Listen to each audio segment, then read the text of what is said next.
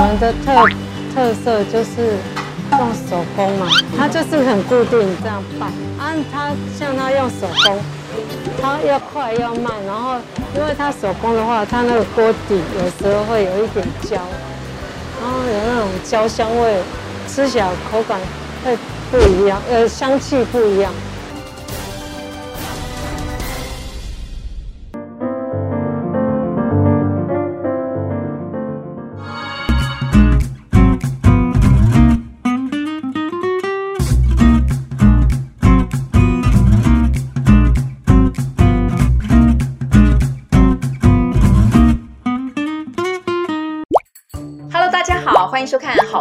现场，我是萧以芬。今天我们要带您一起走入台北市的信义区哦。信义区有非常多热闹的商圈，而我们今天要介绍的就是市府国馆商圈。市府站除了商业大楼、百货公司林立之外，周边还有不少优质商家与特色邻里呢。今天我们就带您一起去看，快跟着我还有特派员的脚步，一起进入今天的节目吧，Go！第一站，我们要带大家来看的是位于市政府捷运站附近的嘉义传统豆花。它标榜纯手工、传统现磨之外，在寸土寸金的市府商圈，一碗豆花的价格竟然只要四十块啦！这么高的 CP 值，也受到许多当地居民的拥护哦。带您一块来品尝。这是传承我公公他们他们的手艺。他那时候因为公公他们本来是在乡下务农。那因为务农很辛苦啊，哎，然后就是务农真的赚不到钱啊，所以有就有朋友介绍他做豆花，然后他做做豆花之后，本来在乡下也是不好做，然后刚好是大哥在台北工作，然后请就请他来台北经营这样。然后刚开始也是都用以路边摊的方式去经营这样，然后做多少卖多少。然后就是以前呃就换常常换地方，因为路边摊嘛，然后换来换去的，没有很固定。那因为我跟先生本来也不是，也没有跟公公一起才做这个，然后就是。公公觉得这个可以经营，然后他就请我先生来跟他学这项技术，这样，所以我才跟先生跟一起跟公公这样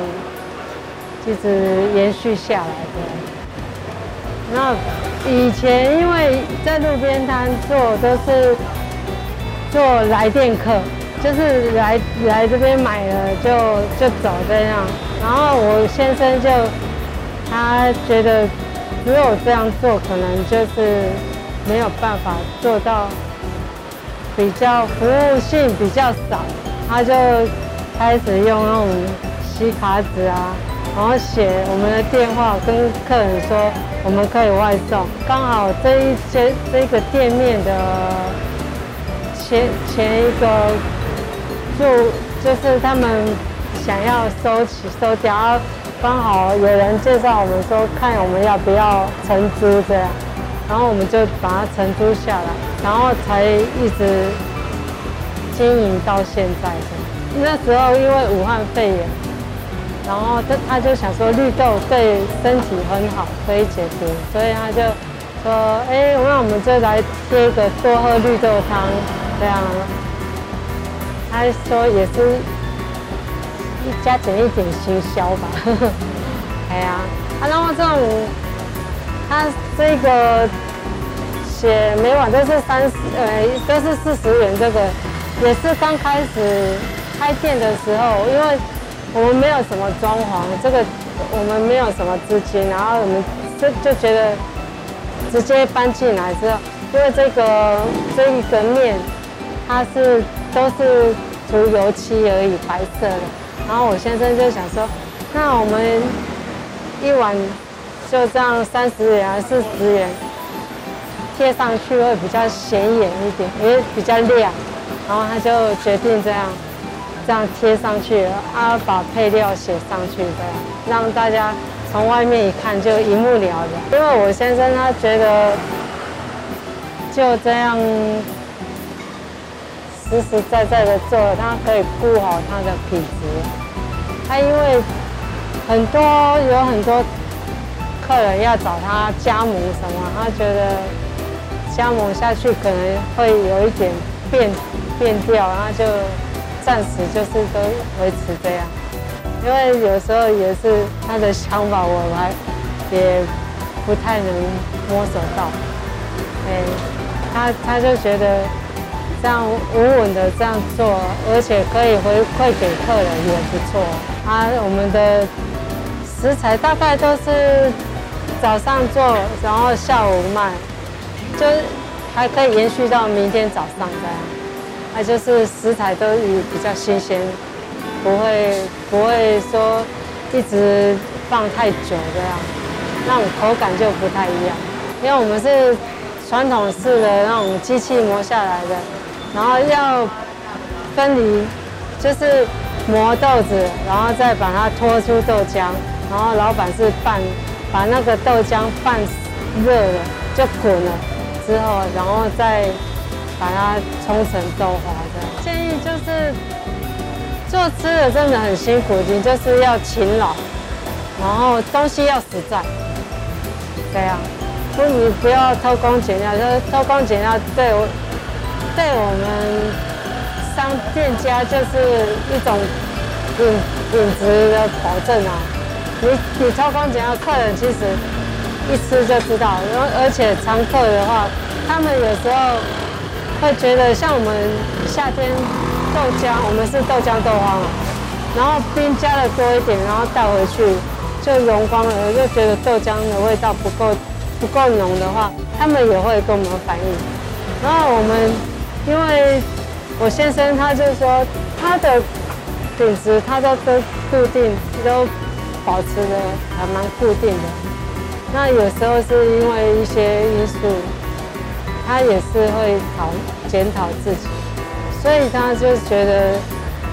他这样稳稳的做就好了，而且可以顾到客人喜想要的。印象比较深刻是要做这个店，因为只有我跟我先生，我公公他们那时候就放油给我们做了，然后我们经营的还蛮辛苦的。他那时候刚开始做，几乎天天都是睡在这店里。没有办法回家睡觉，因为他那时候还没有说很上手，然后公公放给他，他很认真的在在努力的在保持我公公的品质，因为我公公他做的是比较传统，他比较他就是以他自己觉得他要这样做，他他的豆花会比较硬一点，然后我先生他就会一直想。一直想很多，然后他就，其实那时候生意也算蛮不错啊，然后人手又不够，然后我跟我先生工作时间又很长，然后他几乎就是睡在这边，然后一大早就做，然后休息时间几乎就是很短。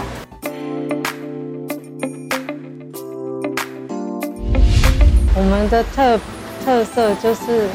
用手工嘛，然后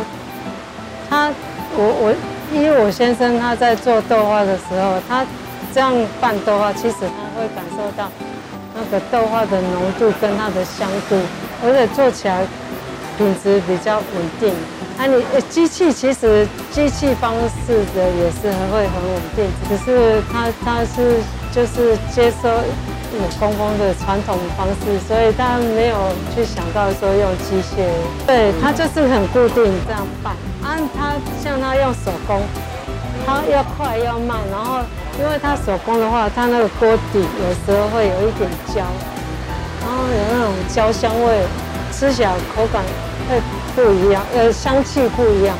那你如果用机器的话，它可能就是固定，它也温度也是固定的，它火不会。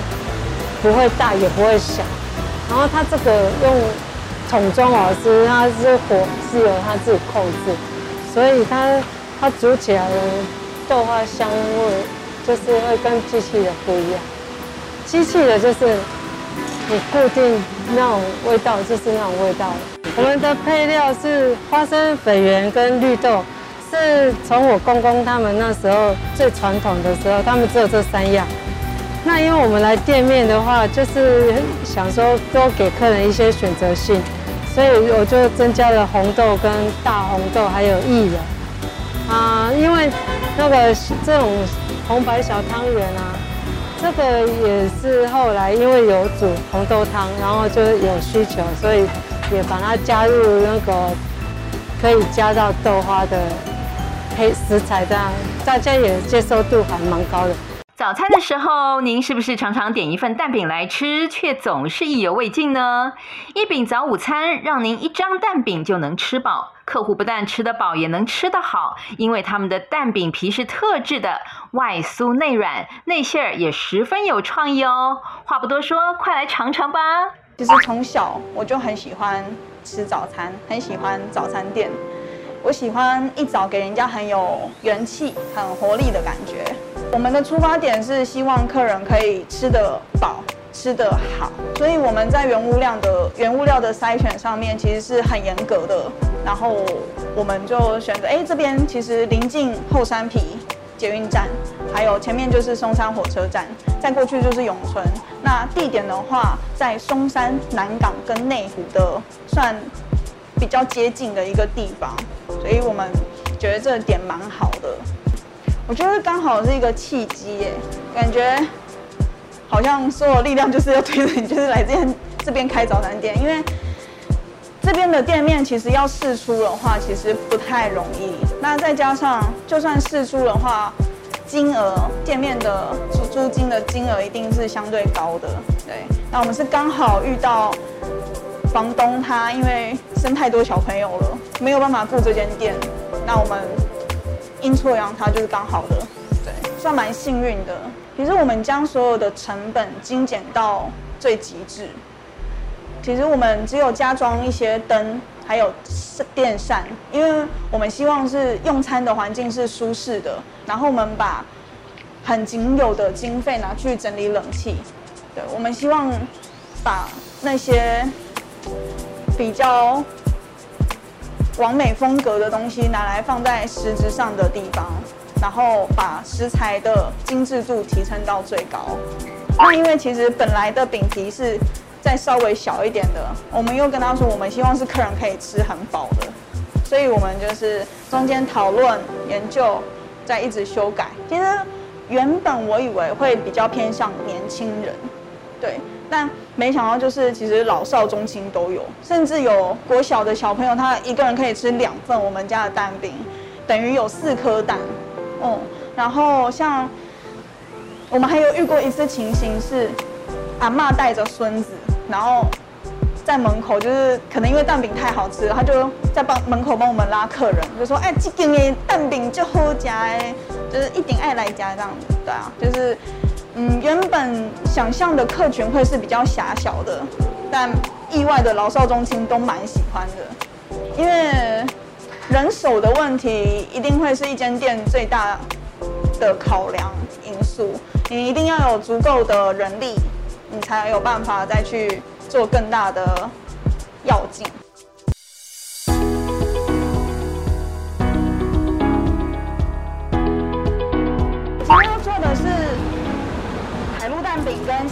蛋饼，那海陆蛋饼的话，里面是有两种口味，然后里面会有一半的尾鱼跟一半的酱烧猪，那这是我们家的招牌，等于说你点一个蛋饼里面会有两种口味。那另外一个是香辣猪蛋饼，香辣猪我们是用低脂的绞肉，然后加上特殊的香料去炒的，也是外面吃不到，那爱吃辣的朋友都会很喜欢这一道。那我们的蛋饼每一份里面都是双蛋，所以跟一般市面上的蛋饼不太一样。我觉得火候很重要，因为火候如果没有抓准的话，它会太焦黑，那它就不会呈现出酥脆的口感。那我们家的饼皮是。市面上找不到的，这是特殊去跟人家特殊去研发的。它的厚度跟外面的厚度不太一样。那一般的蛋饼，它的大小也没有这么的大，因为我们诉求就是一定要吃饱。对，我们希望一份就是每一份蛋饼，客人只要吃一份蛋饼就可以很饱。这就是我刚刚说的香辣猪。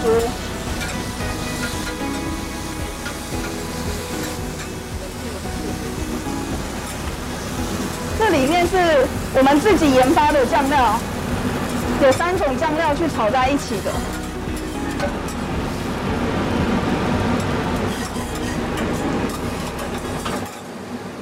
但不要太干，对，因为如果火候太大的话，就没有办法呈现外酥内软的口感。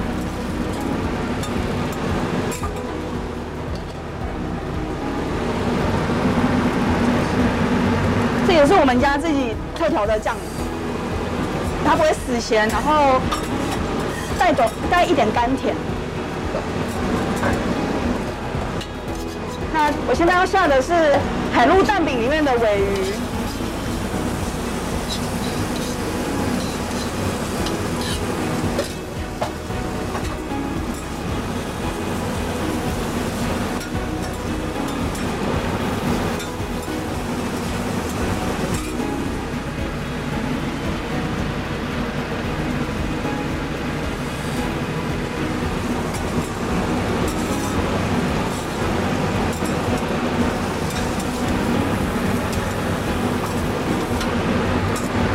现在的人其实蛮多都有选择障碍的。那其实这么一份蛋饼，如果同一种口味的话，其实会腻。所以我们就推出一个蛋饼里面有两种口味，那让客人就是一次可以吃到两种口味。蛮意外的是，现在女生的食量也不太小。对，那因为它是手工的饼皮，那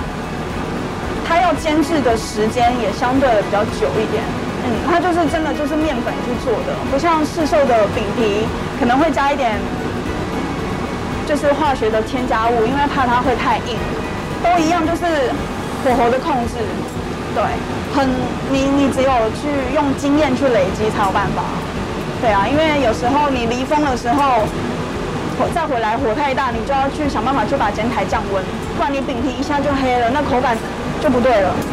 接下来我们要去拜访信义区在地的专家，让他来好好的跟我们介绍这个台北市百货密度最高，同时拥有相当多的指标型特色物件。当然，豪宅林立更是不用说了。首购族应该从何入手？信义区内有什么特色物件呢？让我们来为您仔细的分析。呃，大家好，我是那个永庆房屋信义区徐作伟店长。呃，欢迎，要是有来信义区买屋，都可以来找我。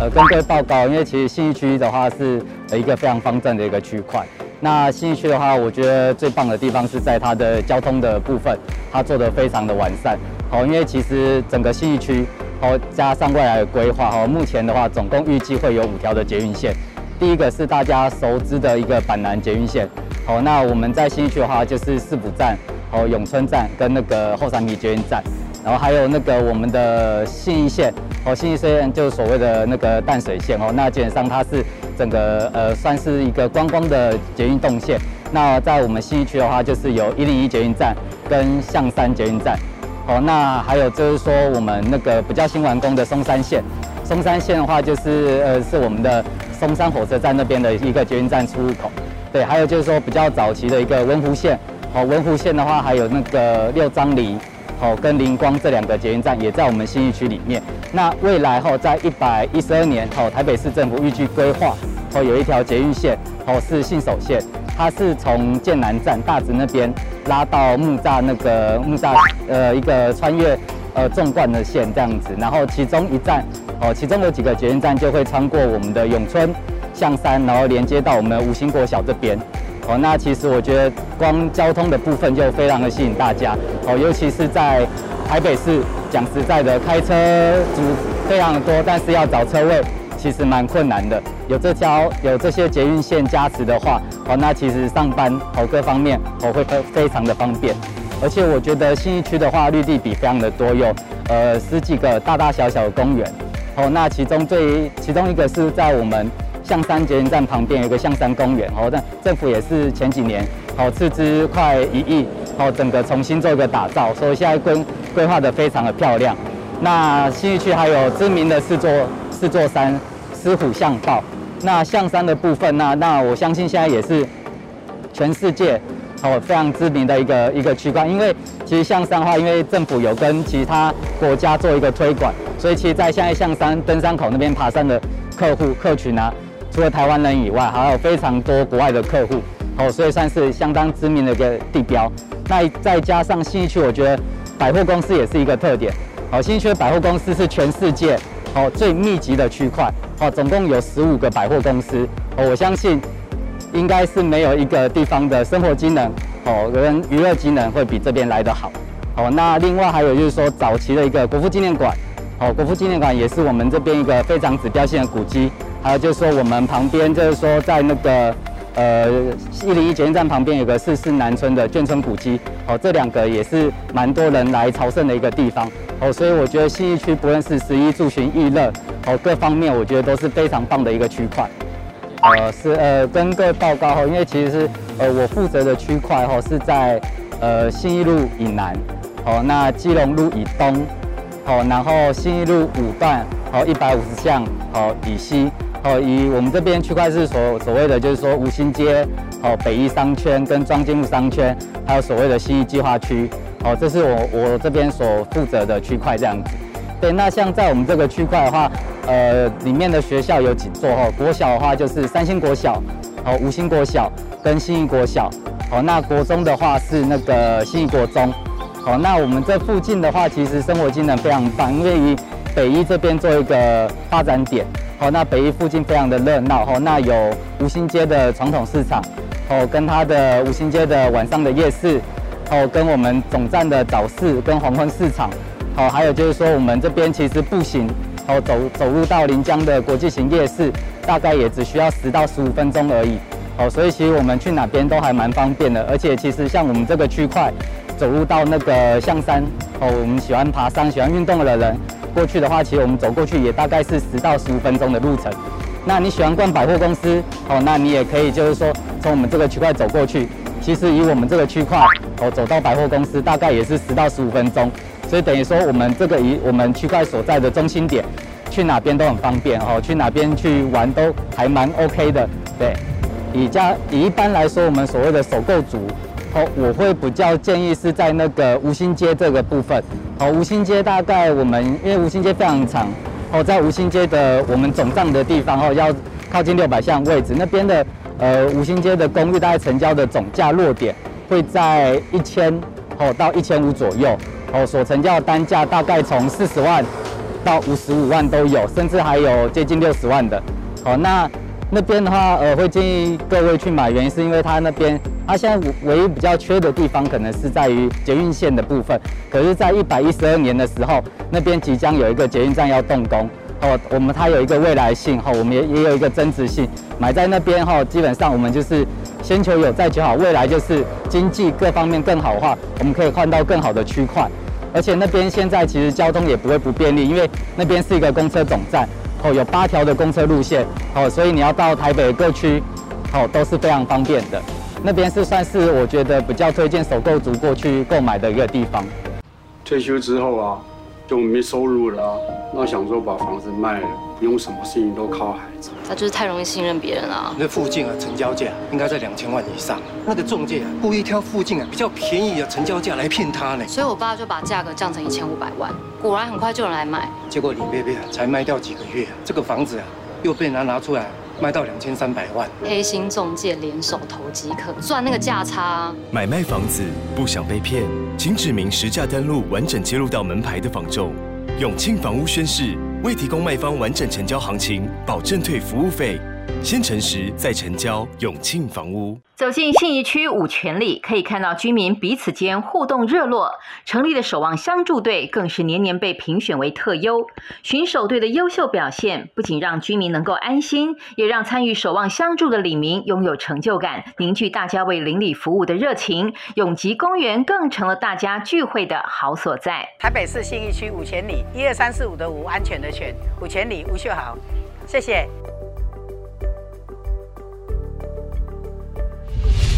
今年第五届，做了十九年了。五权里啊，你只要跟大家说，我的五权里在五分埔成衣市场的前面而已，就是这么简单。对，所以坐公车坐什么的，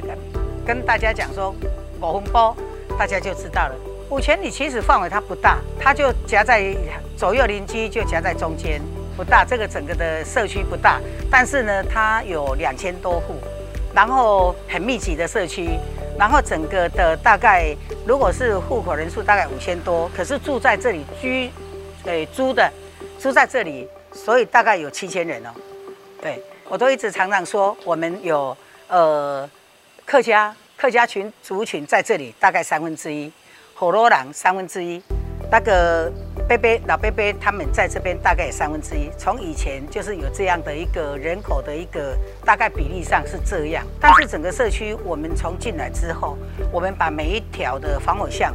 都都整整顿过，绿美化整顿过，然后我们的永吉公园是我们这个里的休闲的地方，因为左右邻居全部像长春里啦、六义里啦，那个我们的呃四维里啦，甚至于到。对面的五常里都会有人到我们这个公园来下棋啦，来聊天呐，或者是说带着长辈推着轮椅到这边来，大家聚一聚聊天。这倒是我们有一个这个公园还蛮对大家来讲还算是蛮不错的一个地方。其实十几年来哈，我们改变最多的就是整个社区改变了，整个社区从那种比较大家互相不管事，那到现在目前。大家互相之间，尤其是防诈骗啊，一些防家暴啊，一些那个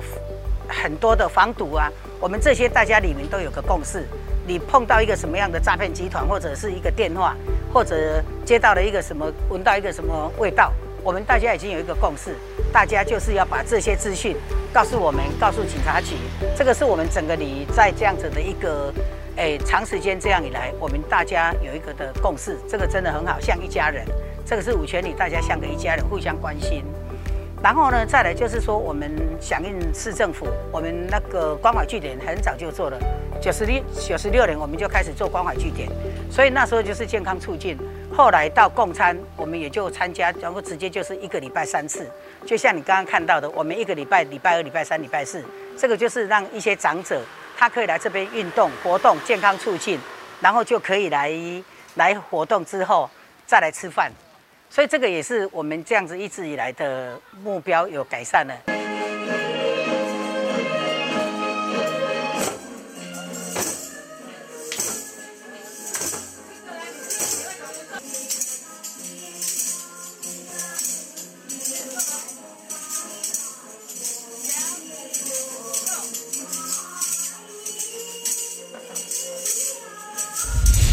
然后再来就是整个邻里，虽然现在有人反映说我们的邻里的车辆多，比较不好进出，不要怎么样。可是说真的，这个也没有办法到，你你你这个都是一翻两瞪眼，因为你把它画红线了，可是我的里面的车子停不到位置，他还是骂啊，所以有时候我们也很难到说要怎么样的两全其美啦，这个真真的没有办法。那再来就是。我们的守望相助队，我们在这个里里面改变的最大，就是说我们的守望相助队十九年来，我们从第一年，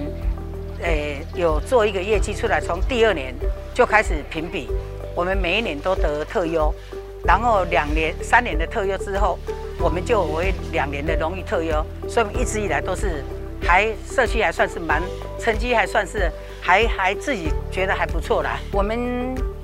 大概两年前就有规划啊那个 U 拜因为整个里就没有这个没有没有 U 拜的点。后来我们两年前就有规划，在我们永吉公园旁边有规划的一个点。然后大概今年看会不会有希望让它完成这样的一个 U 拜的一个点。对，然后再来就是说，其实有时候很多人在说，里长你要帮忙啊，我们要都跟啊。可是说真的，这个都跟我们在这边努力过，开会，然后请请来说明会，来来来跟大家讲一些那个容积比例什么的，有什么优惠什么的。可是最后都不了了之。曾经努力过，我们去年前年都一直努力，可是没有成绩，因为这种东西有的人要，有的人不要。我们目前的职工全部八十六个，八十六个人哈，所以我们是穿制服在值班。我我们从礼拜一到礼拜六的上午，我们都是穿制服在值班，所以我觉得这个应该是说，在台北市不多，不能说没有，好，其他县市不多，但是我们就从早上的九点到十二点是一班，中午的十二点到到五点又另外一班，所以我们是这样子在在轮值，对。信义区地理位置位于台北市的中间偏东南，台北市政府、台北市议会、台北世界贸易中心、台北一零一大楼皆位于此。此区原为松山区的一部分，由于松山区人口达四十五万，辖区过大，因此在西元一九九零年台北市行政区重划时，将松南地区划出独立社区。也因为这个关系，区内道路常以松字开头，如松仁路、松德路、松寿路，也出现松山文创园区、松山高中、松山工农、松山家商、松山寺等地，今日都不位于松山区的现象。该区平均每零点五平方公里就有一家百货公司，是全球百货公司最密集的三级行政区，许多企业总部、金融总部设于此。区内的台北一零一是目前世界第十二高的摩天大楼。新一商圈最大的特色是完全针对都市人休闲购物需求设计，而且由于采取低密度、低容积的开发方式，再加上市政府可以经营规划设置相当多的造景，进驻的百货商场或企业大楼建筑风格也都别具特色。信义计划区现在被称为台北曼哈顿。白天的它是个商业金融中心，生活节奏忙碌快速。但到了夜晚，它摇身一变，又成为一颗闪闪发亮的钻石，竟比白天还要艳丽、光彩夺目。所以看信义计划区的夜景也是另一种趣味。周末假日的新义计划区又摇身一变，成为一个超大型的舞台。市府广场、星光三月、东侧广场等，经常举办各种假日活动或云游会。而微秀影城中庭也常有歌手新片发表、演唱活动。而电影造势活动，微秀影城中庭也常是第一选择的场地。今天我们为您介绍了信义区是否国馆商圈的优质店家和特色邻里，还有在地专家的最前线观察。希望透过节目让您更加了解我们所居住的这片土地有哪些特色哦。如果您喜欢这一集的节目，不要忘记按赞、订阅，并且大力分享给亲朋好友哦。我是萧一芬，别忘了周一晚间九点半，我们好房话题现场见。